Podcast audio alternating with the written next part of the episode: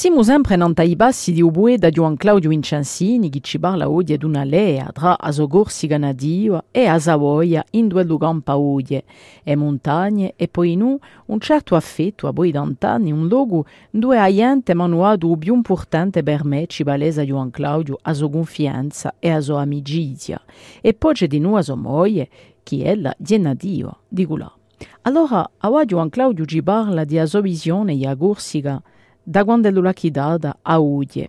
Il cambiamento più significativo per lui è la desertificazione dei paesi all'interno. Il fatto che le pieve si siano aiutate e poi non il fatto che oggi tutto ognuno campa per sé. Non c'è più questa nozione di comunità, tutto ognuno si sta chiuso in casa, spesso a reda i scorni.